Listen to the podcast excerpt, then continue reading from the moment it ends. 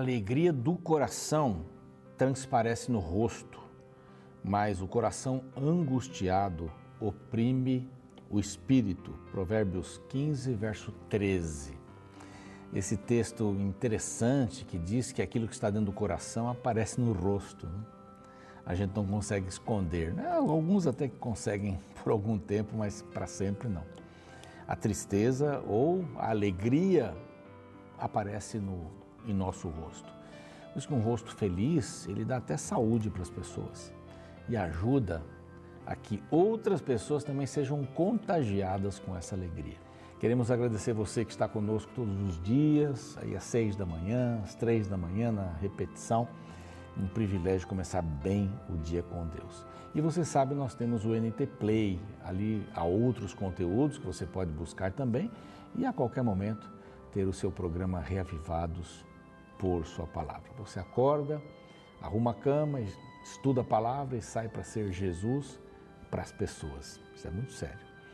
Se você quiser se tornar um anjo da esperança, porque nós temos muito que agradecer a eles que apoiam com suas orações e com suas doações também a Rede Novo Tempo, rádio, TV, mídias sociais e estudos bíblicos. Esse telefone aqui vai levar você direto para algum atendente para lhe responder todas as perguntas neste assunto.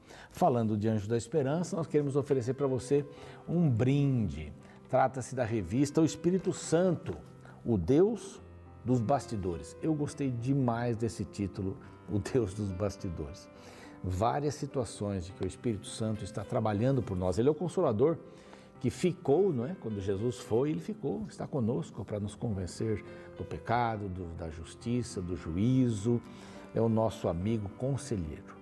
Você vai saber bem mais sobre ele aqui e é muito importante saber sobre o Deus Espírito Santo. Ele não é uma força, ele não é uma fumaça, ele não é uma intenção de Deus, mas ele é uma pessoa. Você vai aprender bastante aqui. Basta ligar para esse número, guarde esse número para oferecer para os amigos, tá bem? Assim você se torna um missionário uma missionária. Nós estamos aqui começando o capítulo 6 agora. É, até agora nós vimos a criação, é, vimos Deus criando o homem e a mulher separadamente na sexta-feira, no sexto dia, descansou no sábado, fez a primeira aliança, ó, não se aproximem desta árvore da ciência do bem e do mal, vocês podem comer de qualquer árvore, menos desta daqui. Esse Deus maravilhoso que acompanhou o homem viu com tristeza a queda de Adão, de Eva, mas teve uma solução, o cordeiro que apontava para Jesus. Várias coisas aconteceram depois que eles saíram do Éden. Aparece Caim matando Abel, uh, aparece uma cidade nova que Caim fez, a primeira cidade. O pecado imperou por ali. Aparece uma genealogia tentando mostrar e passando por Enoque, passando por uh, por Noé também, mas o objetivo é chegar em Abraão e mostrar que dali sairia o povo de Deus e o Messias sairia dali também. Então, depois do intervalo, eu espero você aqui, não saia, porque nós vamos começar a estudar o capítulo 6. Até lá.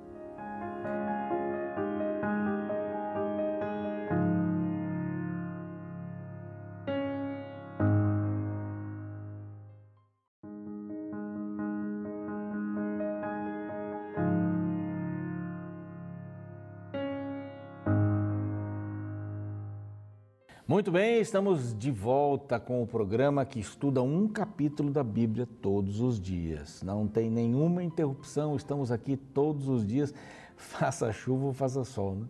Estamos com você aqui para estudarmos esta preciosa palavra de Deus.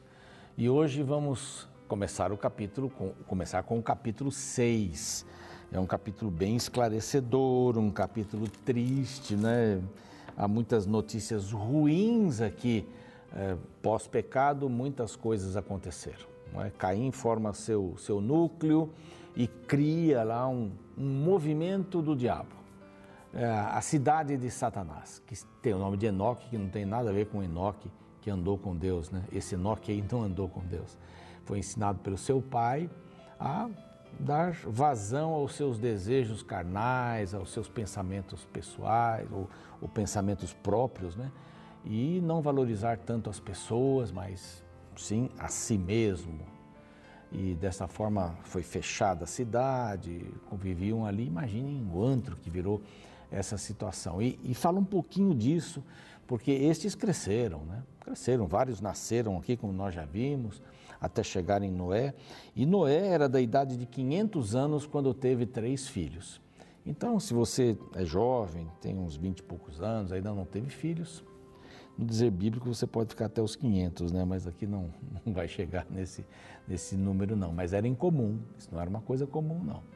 Noé teve que fazer várias coisas, vários projetos de Deus.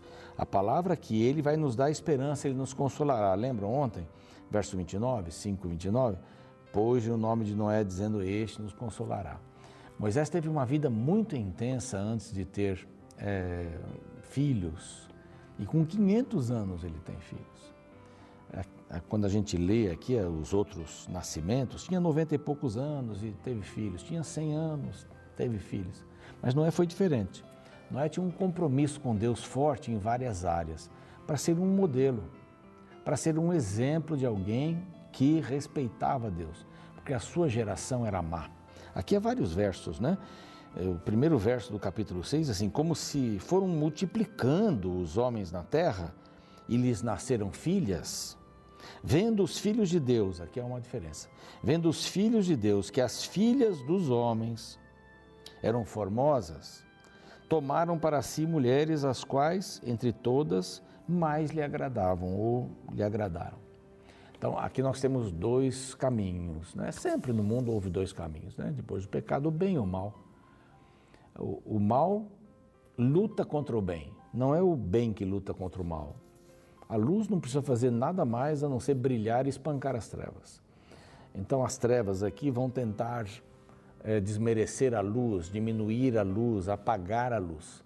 O trabalho do mal é acabar apagando a chama que todos nós temos no coração, a chama de esperança, a chama de boa vontade, a chama de amor às pessoas, o amor altruísta, né?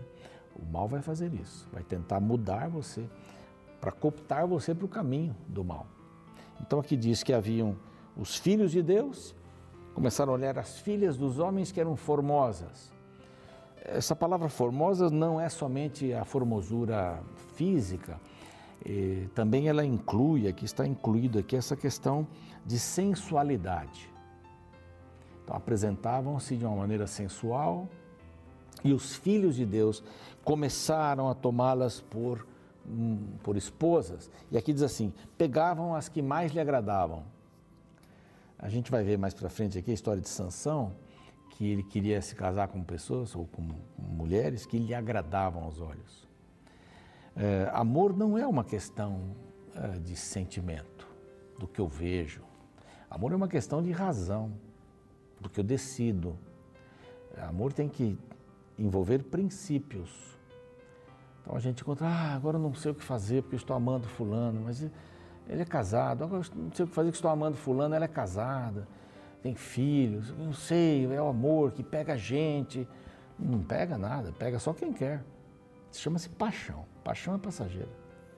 Então disse o Senhor, verso 3: O meu espírito não agirá para sempre no homem, pois este é carnal, diz aqui, e os seus dias serão 120. Vocês lembram que no capítulo anterior nós tivemos lá o mais novinho morreu com 895 anos. E o mais velho, Metusalém, ou Matusalém, 969 anos. Adão morreu com 930 anos. Você percebe que eles foram bem contemporâneos aí de vários, né? Adão acompanhou várias gerações.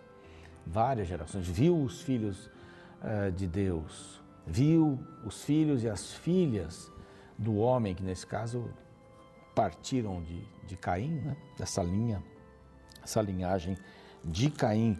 Então, meu espírito não vai estar sempre. Por quê? Porque são carnais e não querem o meu espírito. Não que Deus retira o seu espírito, é que seu espírito não é bem-vindo. A oportunidade de salvação é para todos, para todas. Mas Deus não pode fazer nada para quem não quer. Se não quer, não quer. E muitos confundem isso, né? O pecado contra o Espírito Santo. Eu fiz alguma coisa que o pecado, que o Espírito Santo ficou chateado comigo. Você vai ver nessa revista muito bacana que nós apresentamos aqui, o Espírito Santo, o Deus dos bastidores.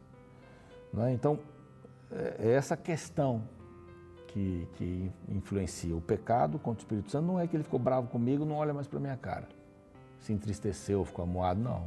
É quando eu não ouço mais, quando eu não quero ouvir mais. E eles estavam passando esse momento aqui. Ora, naqueles tempos, bom, vamos diminuir a idade, lá no capítulo 11 você vai ver que a idade começou 119, 120 e pouco, vai baixando, vai baixando mesmo. Ora, naqueles tempos havia gigantes na terra é, muita gente confunde esses gigantes na terra e também depois, quando os filhos de Deus possuíram as filhas dos homens, os quais lhe deram filhos, né? Estes foram valentes, varões de renome, antiguidade e tal. Mas muita gente confunde esses gigantes aqui com é, seres, anjos caídos.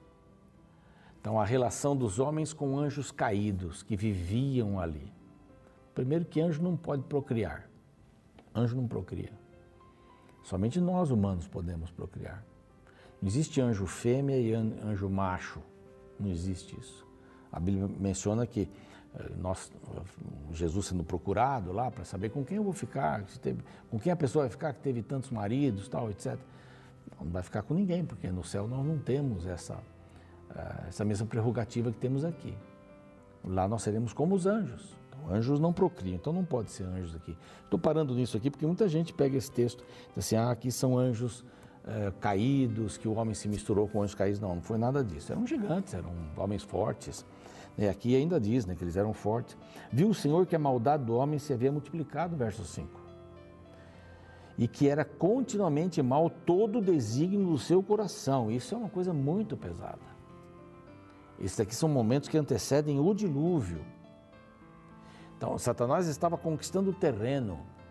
Sabe quando a gente está, está conquistando terreno num jogo, assim, banco imobiliário, sei lá, outros jogos assim, a gente fica muito feliz, né? De repente, toma uma rasteira, perde tudo. Mas é, é, muito interessante aqui, nesse caso, Satanás estava olhando, feliz da vida, porque ele estava conquistando o território. Então se arrependeu, essa palavra aqui a gente tem que entender muito bem, se arrependeu o Senhor de ter feito o homem na terra, e isso lhe pesou no coração. Lembrem-se, quem está falando isso é Moisés. Moisés está relatando um fato que já tinha passado. Então, com as informações que Deus lhe deu, ele entendeu, orientado pelo Espírito Santo, claro, que Deus ficou muito pesaroso com a situação do homem. Satanás estava ganhando o terreno e Deus precisava fazer alguma coisa. O mal lutando contra o bem. E Moisés relata que seu coração pesou e que ele se arrependeu. Aqui, Deus não, não se arrependeu, é um antropomorfismo. Ah, agora o que, que eu vou fazer? Não tem mais jeito, eu vou ter que tomar uma posição. Não foi isso. Ele se arrependeu por causa do pecado que estava existindo ali. Né, ele olha e, e diz assim: não precisava ter sido assim, poderia ter sido diferente. Então ele age você sabe que existe o juízo pré-advento, antes da volta de Jesus? Existe, exi, existe o juízo investigativo, que é o período dos mil anos, quando nós vamos investigar, não vamos julgar, investigar por que, que eu estou ali, por que, que fulano está e por que fulano não está. Esse é o juízo investigativo. E terceiro lugar, o juízo retributivo. Vamos mencionar só esses três. O retributivo é quando o justo recebe a vida eterna e o injusto recebe a morte eterna junto com Satanás e todos os seus anjos caídos. Deus, em algum momento da história, eu falei muito isso quando estudamos reis, eh, Samuel, ali os profetas tal. Falei muito sobre isso, que Deus, em alguns momentos, praticou o juízo retributivo. E aqui é o momento. A terra estava em perigo e o Messias estava em perigo. Alguns momentos isso aconteceu. Nós vamos ver aqui a partir de Abraão, a partir daqui, mas para Abraão, que alguns momentos foram fatídicos. O Messias está comprometido. O Messias não pode ficar comprometido. Então Deus agiu. Só oito pessoas sobraram neste mundo. Então, eh, quem crê no universalismo, que quer dizer a crença de, de que todos serão salvos, mesmo que façam qualquer coisa, está equivocado porque há justos e injustos. E aqui Deus olha, infelizmente, e disse assim no verso 7: farei desaparecer da face da terra o homem que criei, o homem, o animal, os répteis, as aves, porque me arrependo de os haver feito, por causa do pecado. Deus ama e amava o ser humano. Mas ele não ia destruir toda a terra. Você vê aqui os animais, né? Porque nessa época há uma teoria que nessa época os homens insatisfeitos em ter relações íntimas com uh, o sexo oposto, com o mesmo sexo, com crianças, com cadáveres, eles começaram a ter sexo, o bestialismo, sexo com animais. Todos foram. Não que Deus julga esse animal é pervertido, não é isso. Mas Deus disse assim: bom, vamos terminar com tudo, vamos recomeçar o mundo, porque agora está em jogo a salvação de todos, para sempre. Juízo retributivo. Então, ele diz assim, verso, aliás, Moisés escrevendo diz assim no verso 8: Porém, Noé achou graça diante do Senhor. De todos que deveriam morrer, Noé estava bem. E olhem o que ele diz de Noé. Esta é a história de Noé. Noé era homem justo, íntegro entre os seus contemporâneos. Noé andava com Deus. Lembre-se do capítulo anterior, quem andava com Deus? Quem? Enoque. Ele andava com Deus e foi trasladado. Aqui Noé também andava com Deus. Aqui a história de um homem, sua fé e sua família. Ele conseguiu transmitir para os filhos. Olha que coisa legal, né? A fé que ele possuía em Deus. E os oito, três filhos, três noras, foram salvos dessa tempestade toda. Mas Noé era andava com Deus e por andar com Deus ele era justo e íntegro. O que é uma pessoa justa? Justo não é largo nem apertado. O que é uma pessoa íntegra, inteira, não é dividida. Precisamos de mais homens e mulheres assim, não é verdade? A terra estava corrompida totalmente. Ele gerou três filhos quando estava com 500 anos, repete aqui. Sem cão Jafé, a gente sabe que Jafé é o mais velho, mas sem aparece sempre no começo, porque dele sairia a descendência de Abraão. Percebam, eu tenho repetido isso. Importante de, a importância de Gênesis mostrar o caminho até Abraão. Quer dizer, Deus criou, houve um problema gravíssimo, mas Deus tem um plano para salvar o ser humano. E de Abraão nasceria lá na frente. Vem Davi, né, que é uma das tribos, mas saiu de Abraão. E depois vem Jesus lá na frente também. A terra está contaminada, cheia de violência, verso 11 tudo estava corrompido. Verso 13 diz que então Deus disse a Noé: Resolvida a cabo toda a carne. Então faz o seguinte, verso 14: faz uma arca de tábuas de cipreste. Faz uma arca, nunca choveu, para que, que eu vou usar? Não, nunca andamos com esse tipo de, de transporte. Mas faz uma arca no final de casa. Williams Costa, Costa Júnior, uma vez, que muitos anos atrás, escreveu um artigo, né? Se Deus pedisse para você construir uma arca no fundo do seu quintal, né? Hoje teria uma outra conotação, e naquele tempo. Mas ele foi fiel. A, a arca deveria ter 150 metros de comprimento, 25 de largura, 15 metros de altura. Era mais ou menos essa, era mais ou menos essa a, a, a ideia da, da arca. Não é? Há lugares nos Estados Unidos onde a arca já está feita. Lá tem, tem uma arca, tem animais de palha dentro, ou, ou imitando animais. Não é? E ele vai falar várias coisas do tamanho da arca, uma abertura em cima de um côvado, mais ou menos meio metro, é sempre a metade. Uma porta na arca lateral, que depois tem um, um sentido todo especial, né?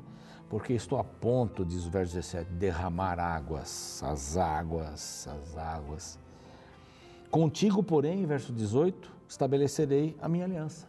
Olha a aliança aqui do Senhor Entrarás na arca, tu, teus filhos, tua mulher, as mulheres do teu filho. Então, a importância de Deus fazer uma aliança com ele. E ele aceitar essa aliança, porque ele andava com Deus.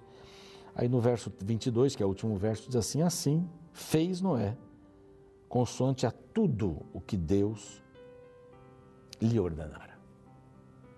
Ele fez, ele andava com Deus, ele fazia tudo segundo Deus. Ele vai juntar os animais e aqui tem um quesinho, não vai dar tempo de falar hoje aqui, mas posso falar amanhã. um quesinho na questão dos animais, né? A gente sempre diz assim, se você percebe que uma pessoa gosta de animais, é uma boa pessoa. Quem chuta um cachorro, quem trata mal os animais, cuidado com essas pessoas. E tem que ter uma relaçãozinha com isso. Né? Deus fez os animais com o fôlego de vida dele. Não, é? são, não são seres humanos de segunda classe, são animais. Eles não pensam, têm instintos, têm personalidade, mas têm instintos. Mas Noé fez tudo direitinho conforme Deus tinha orientado. No capítulo seguinte a gente vai ver Noé entrando na arca. Eu espero que você esteja aqui amanhã para a gente poder estudar esse capítulo. Vamos ter uma oração? Pai bondoso, Noé andou contigo, que privilégio. Nós também queremos andar contigo. Nós queremos fazer as tarefas que o Senhor deseja que façamos. Pode ser que nós precisemos construir arcas também para salvar a nossa família, para salvar as pessoas que estão ao nosso redor. Não me refiro a arcas físicas, mas a cercas, proteções, para que as pessoas não venham a ter esta maldade que Satanás prega, maldade no coração, corrupção. Que o Senhor nos ajude a sermos íntegros, justos. Isso só pode vir de Ti. É o que te rogamos por Jesus. Amém. Ok, terminamos por aqui. O programa segue. Eu vejo você amanhã para o próximo capítulo. Até lá. Nos tempos de Noé, a sociedade era dividida em dois grandes grupos, descendentes de Sete e descendentes de Caim. A linhagem de Sete seguia as ordens de Deus, a linhagem de Caim, não. Porém, em Gênesis 6, um grande problema é descrito. As duas linhagens se misturaram, colocando em risco a sobrevivência da verdade divina. A partir do versículo 8, lemos: os filhos de Deus viram que as filhas dos homens eram bonitas e escolheram para si aquelas que lhes agradaram. Então disse o Senhor: Por causa da perversidade do homem, meu espírito não contenderá com ele para sempre, e ele só viverá 120 anos. O restante do capítulo mostra a depravação da raça humana. Diante deste terrível cenário, aparece um curioso texto bíblico. O verso 6 declara: então se arrependeu o Senhor de ter feito o homem na terra, e isso lhe pesou no coração. Muitas pessoas se incomodam com este texto, pois questionam: como pode um Deus onisciente, que sabe todas as coisas, se arrepender? Será que Deus foi pego de surpresa? Será que ele não sabia o que aconteceria no futuro da humanidade? Para entender estas questões, primeiramente é necessário compreendermos que a Bíblia usa um recurso chamado antropomorfismo. Embora complicada, essa palavra se refere à necessidade de expressarmos sentimentos divinos através da linguagem humana. Sem dúvidas, nossas palavras sempre serão limitadas para descrever Deus. Em segundo lugar, é importante notar que o verbo arrepender é a tradução da palavra hebraica nahan, a qual, no sentido original, se refere ao sentimento de tristeza profunda que alguém sente em um funeral, tanto que o texto está em uma construção paralela na qual a primeira parte é complementada pela segunda. Ou seja, a primeira parte do texto que diz: Então se arrependeu ou se entristeceu profundamente o Senhor, é complementada pela segunda parte que diz: E isso lhe pesou no coração. Desta forma, o texto não está falando de um Deus que foi pego de surpresa diante de uma realidade que ele não conhecia. Pelo contrário, o texto está falando de um Deus triste, que sofre ao ver a situação na qual a humanidade se encontrava. Sabe, o que este texto nos ensina é que Deus não é um ser distante e indiferente ao que se passa em nosso mundo. Ele se entristece com nossas tristezas e sofre com os nossos sofrimentos.